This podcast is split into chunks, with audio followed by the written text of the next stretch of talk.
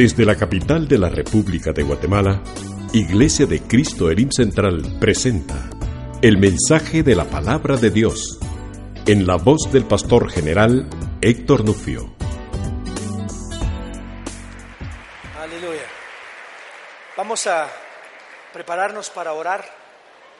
Hemos estado orando, de eso se trata. Mi casa será llamada casa de oración, así que nos ponemos de nuevo de pie y vamos a orar. Tenemos varias peticiones por la familia Morales. Falleció un, un nietecito de 21 años, tuvo un accidente. Vamos a orar por ellos, que el Señor los fortalezca. Y también al hermano Nando vamos a orar porque va a ser operado. También por hermano Fidel vamos a orar por él también. Así que le suplico que, que usted de su vientre brotarán ríos de agua viva.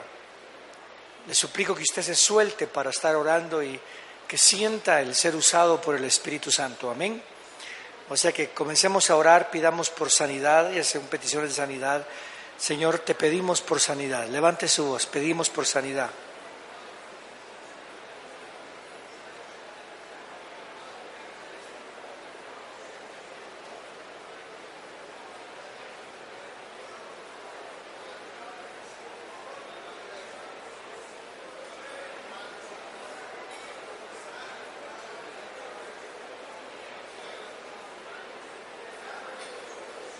Pidamos por un joven que viene de, que vino a misiones, Tato.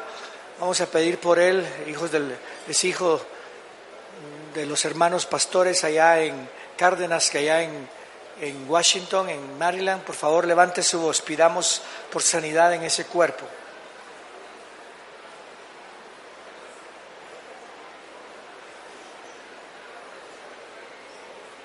Pedimos por protección en las iglesias. Tenemos varias iglesias que están pasando por circunstancias muy groseras, por la presión de extorsión, por, la por amenazas de muerte. Así que levantamos nuestra voz y decimos, Señor, te pedimos protección por las iglesias en El Salvador, por el hermano Juárez, su esposa, por su familia.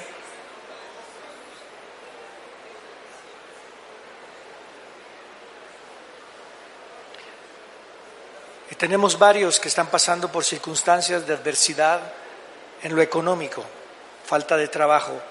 Señor, clamamos a ti que eres nuestro proveedor y que tu misericordia, que es la gracia de pacto, provea a este pueblo, provee a este pueblo. Pídalo en el nombre del Señor Jesucristo juntamente con Jesús.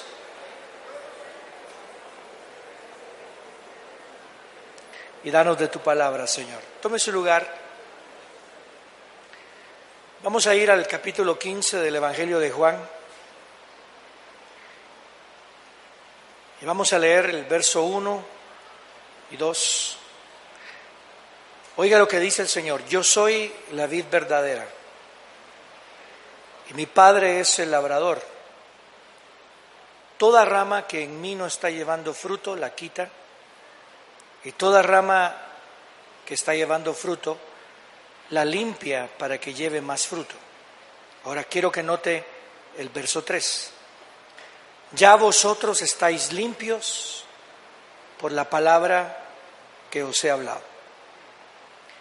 Quiero que cuando nos enfoquemos en el texto, usted piense que esa palabra estaba dirigida, como no, a todo el pueblo pero en sí, cuando él habla de la vid, habla de a lo suyo vino y lo suyo no le recibió. Cuando decimos a lo suyo vino, se puede estar refiriendo a todo lo que es de él. Lo que es de él es el universo entero, todo es de él. ¿Estamos de acuerdo en eso? Pero estamos hablando también que él usaba títulos. Él es el Hijo de Dios.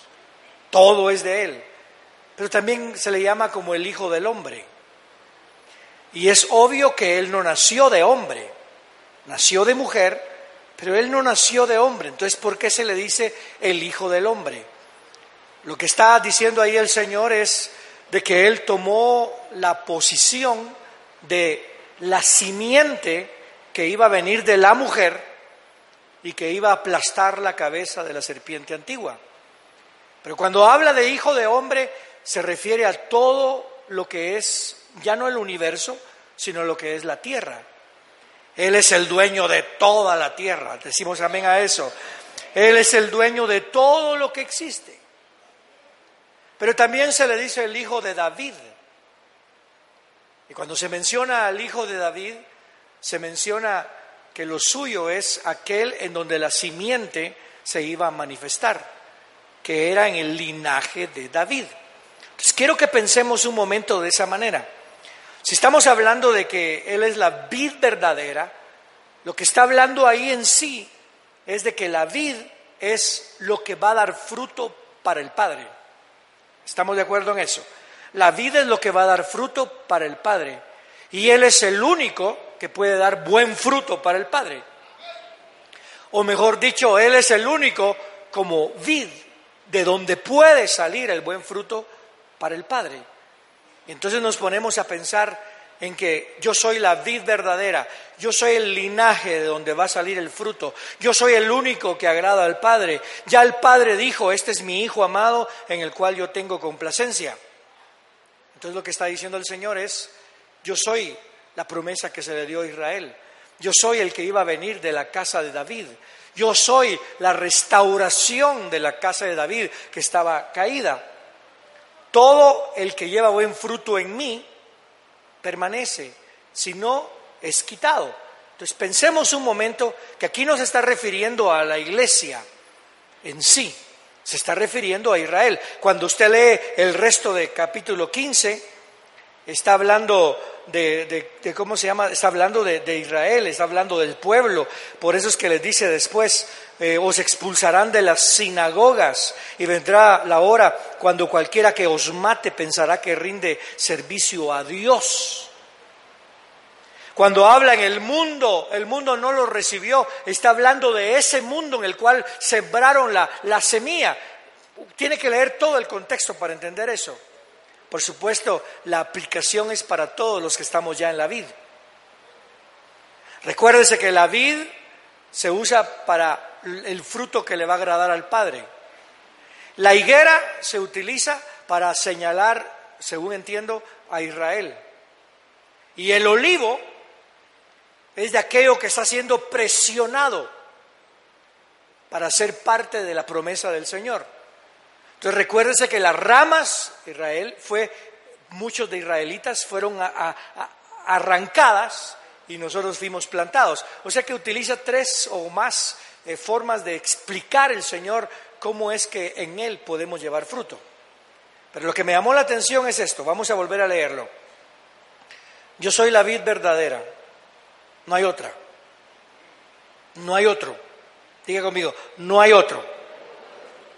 Y mi padre es el labrador. Wow. O sea que él viene a hacer el trabajo del padre. Él tiene que dar un fruto agradable al padre. Oiga lo que dice. Toda rama que en mí no está llevando fruto, lleva mucho tiempo conmigo, pero no está llevando fruto, la quita. Y la rama que está llevando fruto, la limpia, o sea, la poda, para que lleve más fruto. O sea que todos hemos de ser podados. Todos vamos a pasar por una, una, una, una parte de nuestra vida en la cual nos van a enseñar más de su palabra. Ya vosotros estáis limpios. Ya vosotros estáis podados por la palabra que os he hablado. quiero llevarlos ahora a qué palabra habló el Señor. Se recuerda que nosotros estamos mencionando de que el bautismo en agua en el nombre del Padre, del Hijo del Espíritu Santo no es un rito, no es algo que usted hace y se queda en el pasado y usted ya cumplió. Estamos hablando que el bautismo en agua es algo constante, no que se esté bautizando en agua constantemente, sino que se esté bautizando en el nombre del Padre, en la realidad del Padre, encontrando que tiene el Padre, que se esté bautizando en la realidad del Hijo y que se esté bautizando en la realidad del Espíritu Santo. Y conforme vayamos acercándonos más al fin, ya sea de nuestra vida o al fin de esta era, vamos a ir conociendo aún más que tenemos Padre en los cielos. ¿Cuántos tienen Padre en los cielos? ¿Cuántos agradecen que tienen Padre en los cielos? Que tenemos a nuestro Señor sentado a la diestra del Padre y que nadie es mayor que su Señor, pero si llega a ser como Él, dependiente de Él y que pronto veremos a aquel que es nuestro Señor cara a cara. ¿Cuánto le dan otro aplauso a ese Señor? Y que ahora somos templo del Espíritu Santo. Dígalo conmigo, somos templo del Espíritu Santo y seremos, estamos siendo hechos y formados como templo de Dios. Entonces vamos al capítulo 14 para ver cuál es la palabra que podó a los discípulos y vamos a ver cómo nosotros nos vamos a bautizar en esa palabra para que también quedemos podados. No se turbe vuestro corazón. ¿Creéis en Dios? Creed también en mí. En la casa de mi Padre muchas moradas hay. Ya hablamos de esto. De otra manera os lo hubiera dicho. Voy pues a preparar lugar para vosotros. Y si voy y os preparo lugar, vendré otra vez y os tomaré conmigo para que donde yo esté, vosotros también estéis. Estamos hablando de la venida por su iglesia. Estamos hablando de la venida por su pueblo. Algunos hacen diferencia entre iglesia e y Israel. Yo lo que quiero decir es que el pueblo del Señor somos gentiles y somos judíos. La palabra iglesia significa congregación, la palabra iglesia significa pueblo. Cristo viene por su pueblo, viene por la novia, en los cuales ya estamos nosotros. Y si os preparo morada, vendré otra vez y os tomaré conmigo, para que donde yo esté, vosotros también estéis. Y sabéis a dónde voy. Oiga, y sabéis a dónde voy. Y sabéis el camino. A mí me llama la atención eso porque le dicen, ustedes ya saben a dónde voy, ustedes ya saben el camino. Lo que quiere decir es, ustedes ya tienen conocimiento interno, porque es obvio que no es externo en ellos, según las preguntas. Ustedes ya tienen una revelación adentro. A ustedes ya se les plantó la gran realidad de a dónde voy y a quién voy y conocen el camino. Entonces viene Tomás, la palabra Tomás la palabra Tomás significa gemelo. Gemelo, imagínense. O sea que le dicen Tomás el gemelo. Se pone a pensar uno que a veces uno tiene dos partes en uno. Hay veces que uno se levanta muy creyente, hay veces que uno se levanta nada creyente. Aló. Hay veces que se levanta uno en domingo y el otro día se levanta en viernes. ¿A cuánto les ha pasado eso? Yo he tenido momentos cuando he tenido una fe increíble, que ni yo lo creo, y he tenido momentos que me da vergüenza. Aló. Entonces le dice Tomás, oiga, Señor, no sabemos a dónde vas. ¿Cómo podemos saber el camino? No sé si se dio cuenta, pero aquí está contradiciendo la palabra del Señor. Porque el Señor le dijo, y sabéis a dónde voy, y sabéis el camino. Y ahora viene Tomás y le contradice. Señor, no sabemos a dónde vas. ¿Cómo podemos saber el camino? Wow. Ustedes son hijos de Dios, dice el Señor. ¿Y cómo sabemos que somos hijos de Dios? Porque Él lo dijo. Pero a mí me asombra ver cómo en un momento tan vital en la vida de estos creyentes, que ya tomaron la mesa del Señor, ya participaron de la mesa del Señor, perdón, que ya les lavaron los pies, que ya les dijo el Señor qué es lo que va a ocurrir en su vida, que ya le comentó a Pedro, ya le dijo a Pedro que él va a ser uno que lo niega tres veces, que ya le dijo, que a alguien lo va a entregar, déjeme decirle, todo eso carga. Todo eso carga. Están turbados. Y por eso el Señor viene y le dice, no se turbe su corazón, pero va a salir a luz que su corazón está turbado. Porque viene el Señor y le dice, repito, y sabéis a dónde voy. ¿Quién lo dijo? Jesús. Y sabéis el camino. ¿Quién lo dijo? Jesús. ¿Qué le dice Tomás? Señor, no sabemos. Mentiroso. No sabemos a dónde vas. ¿Cómo podemos saber el camino? Entonces Jesús los enfoca. Ustedes me conocen. Tal vez no se han dado cuenta porque están pensando con su cabeza mundana, tienen sus pensamientos turbados, no se han dado cuenta quién soy yo, no han visto lo que yo he hecho, no han visto lo que yo les he explicado, se les olvidó que yo fui el que los fue a buscar, que ustedes no me vinieron a buscar, se les olvidó que hubo alguien que le dijo a quién ir, ese es el Cordero de Dios que quita el pecado del mundo. No que ustedes me amaran antes a mí, sino que yo los amé a ustedes antes. Ustedes no me encontraron, yo los encontré a ustedes. Ustedes no vinieron a mí, el verbo se hizo carne y vino a ustedes. Entonces, a gloria al nombre del Señor.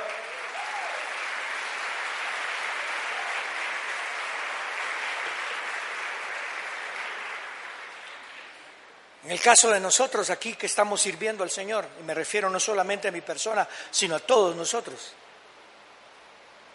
no fueron ustedes los que me llamaron a mí, fui yo el que los llamé a ustedes. Ah, pero Señor, yo dije, heme aquí, Señor. Sí, estás hablando de Isaías, pero se te olvidó que primero entraste al templo, y se te olvidó que primero me viste a mí, y se te olvidó que caíste que dijiste ahora sí estoy muerto y te diste cuenta de quién eras. Y se te olvidó que venías de un pueblo de labios inmundos y que tú también eras de labios inmundos. Y que nunca se te olvide que fui yo el que trajo el tizón y te lo puso a través de un ángel, te lo puso en tu boca para que quedaras purificado. Y te enseñé a que dieras por gracia lo que por gracia has recibido. Y por eso es cuando yo dije, ¿a quién voy a enviar? Solamente había uno escuchándome y ese eras tú. Si tú estás en tu casa, estás para servirme a mí, no a los problemas de tu casa. Si estás con tus hijos, estás para rendirte a mí, no para rendirte ante la debilidad de tus hijos. Si estás en el trabajo, es para honrarme a mí, oyendo mi palabra y no para honrar al enemigo que quiere atemorizarte a través de todo lo que recibes. Porque soy yo el que te llamó, dice el Señor está escuchando, ¿verdad? Entonces viene Tomás, porque no, no encuentra cómo seguir avanzando. Y, la pregunta es esta. ¿Cuántos de nosotros hemos sentido que nuestra vida se termina? Han pasado por un aborto en el sentido espontáneo, perdieron baby, se terminó mi vida. Han pasado por un divorcio, se terminó mi vida. Han pasado por la cárcel, se terminó mi vida. Han pasado por enfermedad. Han perdido a alguien en su familia que falleció. Y ahora, ¿para qué vivo? Le hemos dicho. Yo tuve un fracaso en estudios no en estudios, no, en el estudio, sino que no me aceptaron en una, en una academia militar a la cual yo apliqué, sentí que todo se me acababa, se terminó mi vida. A veces son por cosas muy fuertes que pensamos y tenemos justificación para decir se terminó mi vida, pero a veces son por cosas tontas y decimos se terminó mi vida, me cortó mi novio, ya no, ya no sirvo para nada. Y no tenemos dirección. Perdemos un trabajo y, eso duele. Sentimos que nuestra vida se terminó, ya no hay dónde caminar, ya no hay para dónde ir. Ustedes conocen el camino y conocen a dónde voy. Y respondemos, Señor, no sabemos a dónde vas. ¿Cómo vamos a saber el camino? Entonces te vuelve a enfocar en Él. Yo soy el camino y ya me conoces. Yo soy la verdad y ya me conoces. Y yo soy la vida. Nadie ya me conoces. Y nadie viene al Padre sino por mí. Y tú ya me conoces y tú ya sabes que voy al Padre y a donde yo voy también irás tú. ¿Cuánto le dan gloria al nombre del Señor? Ah, gloria al nombre del Señor. Ese aplauso fuerte. Nos están podando. Esta palabra me está podando. Esta palabra me está podando. ¿Cuántas personas nuestras no pueden orar porque un familiar se convierta? Porque se pasan la mayoría del tiempo lidiando con su propio pecado. ¿Me escuchó? Señor, estoy pecando, estoy pecando. Ora por tu hijo, ora por tu hija, por tus nietos. Señor, te pido, ay, pero si yo soy peor que ellos. Ay, es que no puedo, tengo demasiada culpabilidad. Te van a podar con su palabra. Siempre pensamos que nos podan con golpes, que nos podan y nos limpian, que la palabra limpia ahí es podar, que nos podan porque pasamos por tribulación y que pasamos por enfermedad. Eso es parte de nuestra vida, parte del lugar donde vivimos, parte del contexto en el que estamos. Lo que nos va a podar es su palabra. Estoy pasando por esa circunstancia para ser limpio. No, las circunstancias no limpian, sino todos estaríamos bien limpios. Aló. Lo que limpia es su palabra. Lo único que poda es su palabra. ¿Cuántos reciben la palabra del Señor? Es lo único que poda.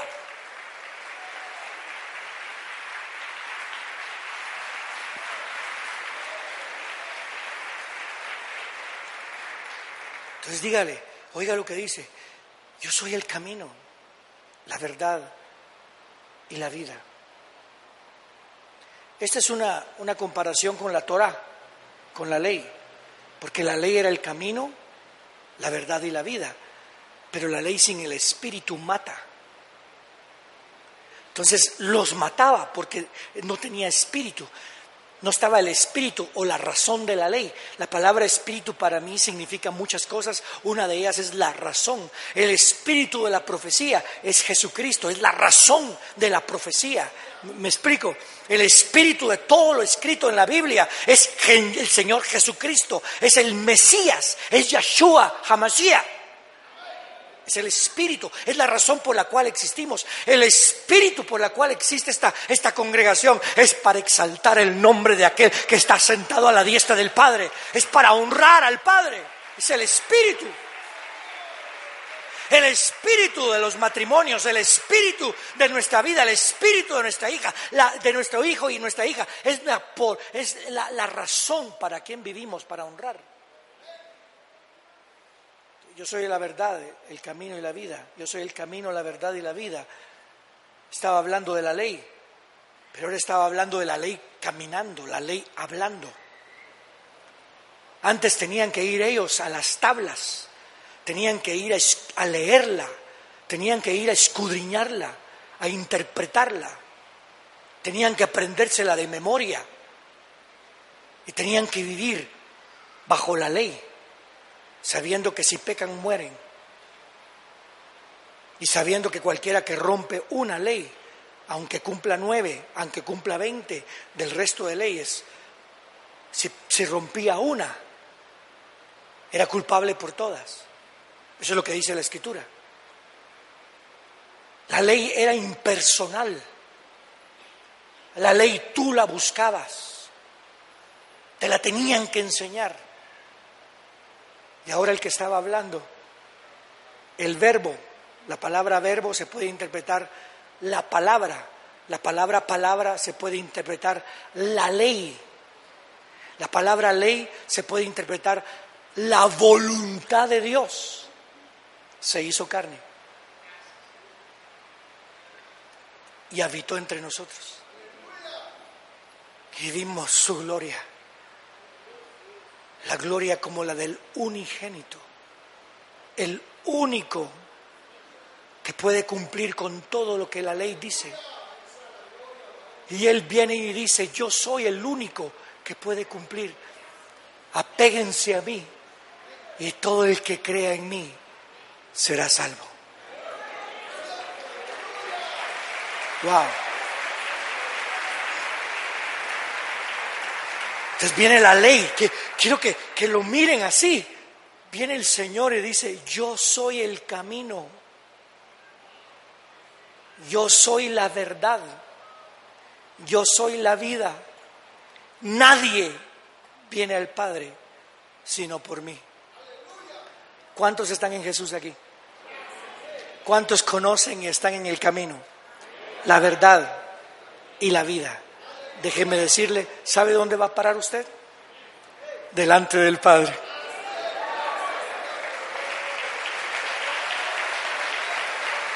está podando. ¿Cómo está turbado tu corazón? La palabra corazón no es el músculo. La palabra corazón es lo que nos da vida. ¿Cómo está tu vida de turbada? Un día más. Bueno, Señor, si mañana no despierto, pues ahí cuidas a mis hijos, por favor. No. Usted ya está en el Señor. Y el que va al Padre le va a ir agradando. Y que el que va al Padre se tiene que ir componiendo en el camino. Y el que va al Padre tiene que hacer las paces, porque vamos a ir al juez. Y el juez es el que nos pone en orden. ¿Se acuerda que enseñamos eso el domingo pasado?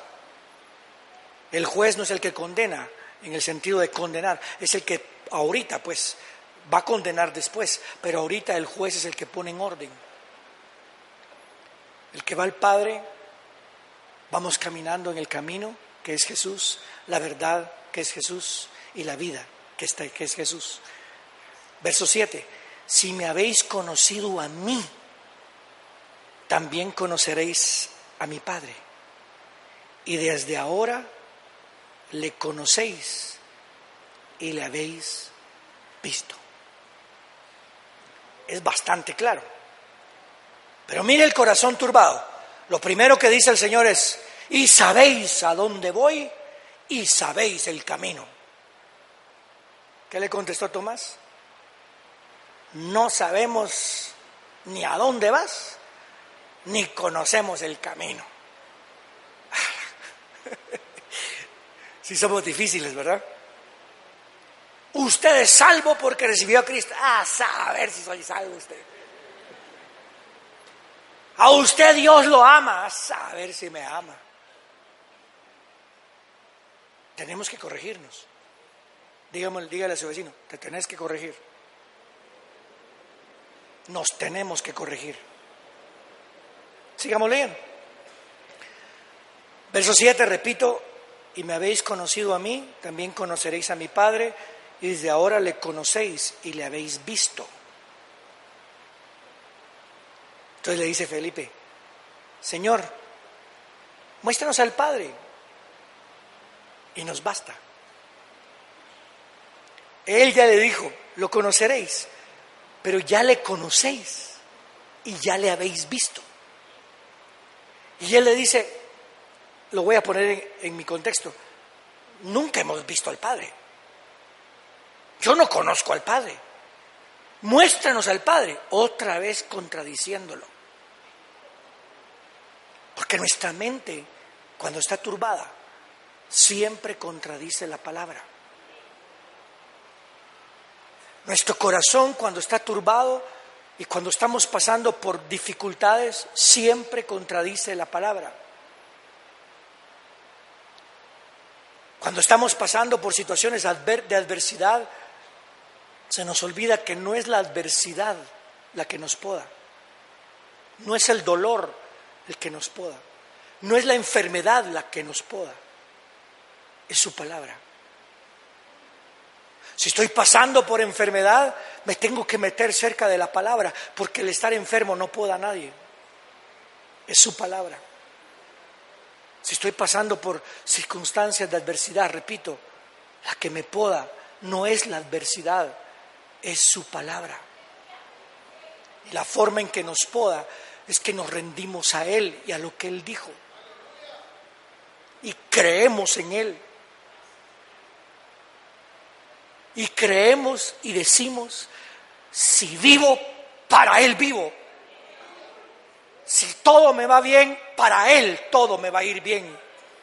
Si tengo bendición, la que se llama bendición humana, porque ya lo hemos hecho muy humano, todo voy a dar por gracia lo que por gracia he recibido. Si vivo, para Él vivo. Y si muero, para Él muero. Porque ya sea que vivamos, ya sea que muramos, somos del Señor. Nos estamos bautizando en Él. Wow. Señor, muéstranos al Padre, otra vez contradiciendo. Y aquí ya, suena, no está frustrado el Señor Jesús, porque conoce los corazones de todos, pero aquí ya suena como, una, como un regaño. El primero le dice, ¿a dónde vas? No sabemos a dónde vas. Entonces, ¿cómo vamos a dar el camino? Hey, yo soy el camino, la verdad y la vida. Pero ya aquí le dijo, y le conoceréis y ahora le conocéis y le habéis visto. Y, él le dice, Señor, muéstranos al Padre, porque yo no lo he visto. Entonces aquí ya viene el Señor un poquito más fuerte y le dice a Felipe, ¿tanto tiempo? Ese es mi acento, ¿verdad? ¿Tanto tiempo he estado con vosotros, Felipe? ¿Y no me has conocido? Eso ya suena a regaño, ¿no cree usted? El que me ha visto ha visto al Padre. ¿Cómo pues dices tú? Lo está repitiendo dos veces. Muéstranos al Padre. Ya lo está regañando. ¿No crees que yo soy en el Padre y el Padre en mí? Las palabras que yo os hablo no las hablo de mí mismo, sino que el Padre que mora en mí abre, hace sus obras. Creedme que yo soy en el Padre y el Padre en mí. De otra manera, si no pueden creer por mi palabra, vaya pues, por lo menos crean por mis obras. Wow. ¿Sabe quién estaba oyendo eso? Por supuesto, todos los discípulos. Pero ¿saben qué discípulo estaba oyendo eso? Muy claramente era Tomás. Dídimo, el gemelo.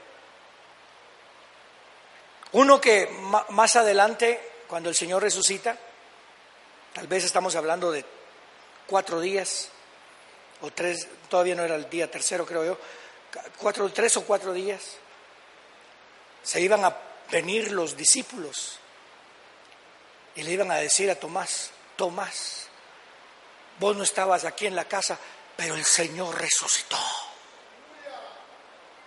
Lo vimos. ¿Y qué dijo Tomás? Yo no creo en su palabra. Él dijo que iba a resucitar, yo no creo que resucitó. Ustedes vienen a darme la palabra que Él los mandó a decir que había resucitado y que Él se manifestó a ustedes. Yo no creo. Ya he pasado por mucho, mucha. He pasado por mucho dolor. He visto mucha maldad. A lo mejor su mejor amigo era Judas, ¿verdad? No sé. Pero ahí iba yo con Judas, ahí lo vi, él llevaba el dinero y miren lo que hizo. Yo ya no creo. Es más, le voy a decir una cosa, si no pongo mi dedo en las heridas de sus manos y no pongo mi puño en la herida de su costado, quiero, quiero que me oigan, yo no creo. Wow. Se lo voy a poner de otra manera. Ese es el apóstol Tomás. Es uno que caminó con Jesús, que vio la multiplicación de los panes, que vio a Pedro caminando sobre aguas y lo vio regresando con Jesús caminando sobre las aguas. Ese es Tomás, que vio al Señor inclinándose, tomándole los pies y lavándoselo. Pero oiga, ¿cuántos cristianos no hemos dicho, yo no creo? Yo no voy a pedirle que usted levante su mano si alguna vez ha dicho eso, pero estoy seguro que alguna vez lo ha dicho. Yo no creo. Si yo no miro, no creo. Hay que ver para creer. Ese texto no está en la Biblia. ¿Qué pasó después?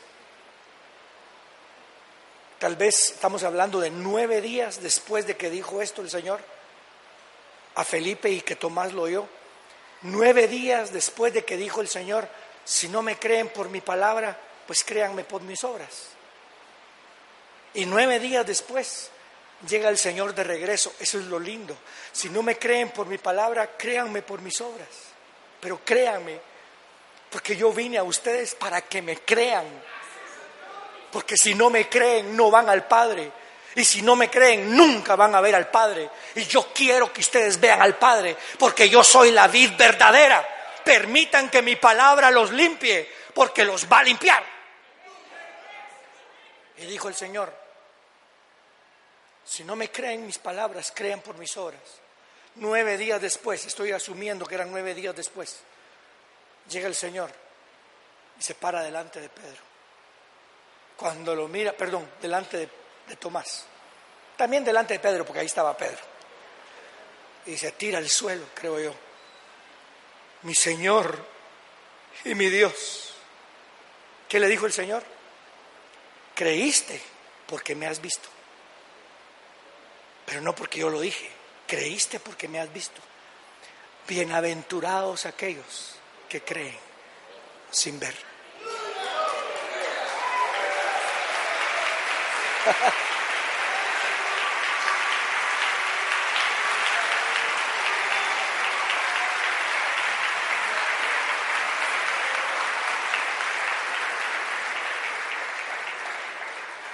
Eso me ubica a mí, que yo muchas veces quiero ver obras, quiero ver que pasen cosas para poder creer. Recuerdo cuando a mi esposa hace, en el 2001 creo que fue, me llamó por teléfono y me dijo, tengo cáncer. Entonces yo le dije, mira, si sanás, Jehová es tu sanador. Y si no sanás, Jehová es tu sanador. Pasemos por lo que pasemos, vamos a salir aprobados. En ese momento salí aprobado. Pero hay un montón de veces que no he salido aprobado, que quiero ver. Y por eso es que es lo lindo platicar con el pueblo, porque así somos todos. Pero eso no nos justifica. Eso nos debe de podar su palabra. Y tenemos que decirle al Señor, yo creo, ayúdame en mi incredulidad. ¿Se acuerda aquel hombre que vino y le dijo, yo creo, yo creo, pero tengo muchos argumentos para no creer.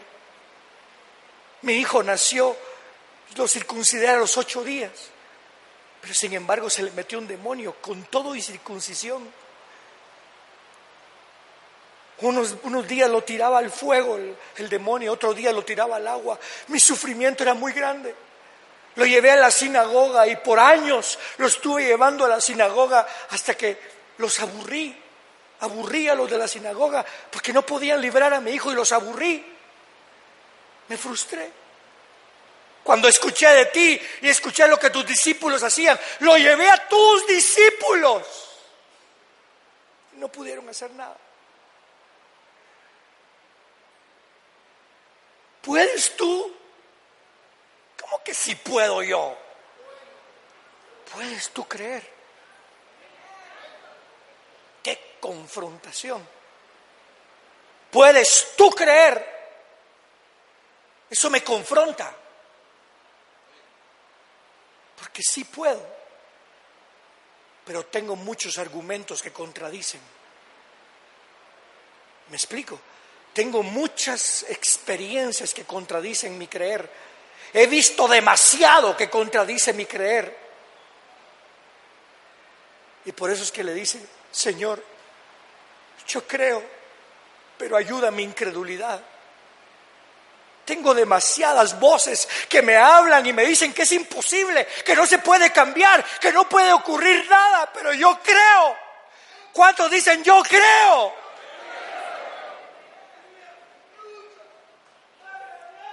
Se está podando el Señor. Me está podando a mí.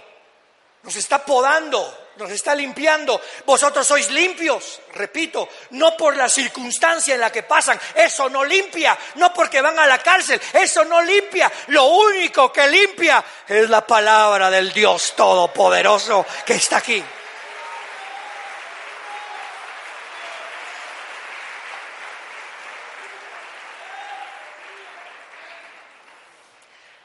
¿No crees? ¿Cómo pues dices, muéstrame al Padre? ¿No crees que yo soy en el Padre y el Padre en mí? ¿No crees que yo soy en el Padre y el Padre en mí? Las palabras que yo os hablo, no las hablo de mí mismo, sino que el Padre que mora en mí hace sus obras hablando. Creedme que yo soy en el Padre y el Padre en mí. Si no me pueden creer por eso, créanme por las mismas obras. ¿Acaso no te salvé? ¿Acaso no te limpié de tus pecados? ¿Acaso no te he amado? ¿Acaso no te he perdonado cuando has estado en pecado? ¿Acaso no he estado contigo? ¿Cuándo has estado solo? Yo he estado contigo todos los días de tu vida y continuaré estando aún hasta el fin del mundo. Hermanos ministros, por favor. Aquí estamos nosotros, somos individuos que a veces creemos y a veces tenemos mucha incredulidad, pero hemos visto la misericordia de Dios. ¿Le puedo suplicar que nos permita orar por usted? Y si usted viene, ¿nos permite orar por usted? Póngase de pie conmigo, por favor, y le invito a que venga aquí al frente a decir, Señor, yo creo, pódame. Todavía falta una pregunta más. Son tres preguntas, pero venga a decirle, pódame, Señor, límpiame, acérquese, acérquese. Vengamos a postrar nuestra alma y a decirle, Señor, quiero que me limpies de pecado. Quiero que me abra los ojos en las circunstancias en las cuales estoy pasando. Quiero que la palabra que has hablado, que hemos leído en la escritura, venga y nos limpie y nos haga de nuevo. Yo creo, Señor, yo creo. Vengo a rendirme a tu palabra. Eso es lo que dice ese coro. Quiero levantar mis manos. Es, estamos diciendo, me quiero rendir ante tu palabra. Quiero que tú me limpies. Vamos a cantarlo y por favor le suplico, continúe viniendo, continúe viniendo a decirle, Señor, aquí estoy. Aquí estoy. Aquí estoy, hermano Otto Franco. Quiero levantar a ti. Mis manos, maravilloso Jesús, milagroso Señor.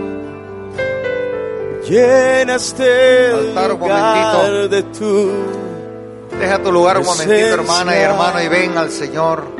Y haz descender tu poder. Ven a ser bautizado en esa palabra aquí. que hemos escuchado esta mañana. Creo en ti, Jesús. Y en lo que harás. Y en lo que harás. Creo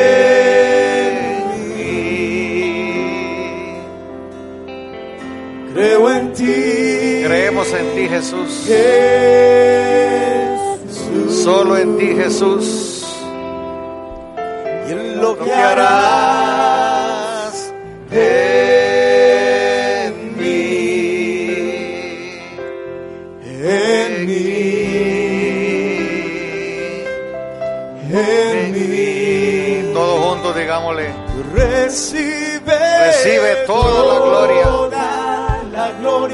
Señor. Recibe toda Para ti es toda la gloria. honra.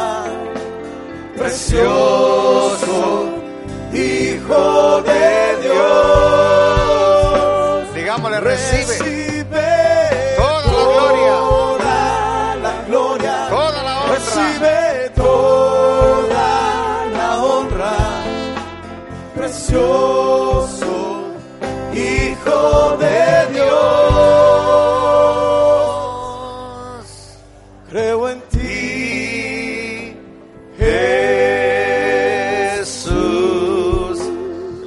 Santo se está derramando en medio de nosotros.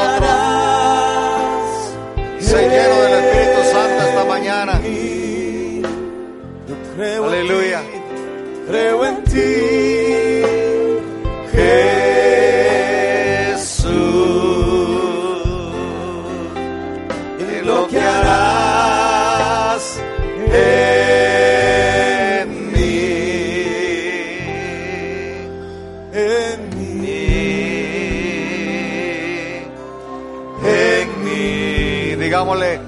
Digámosle juntos.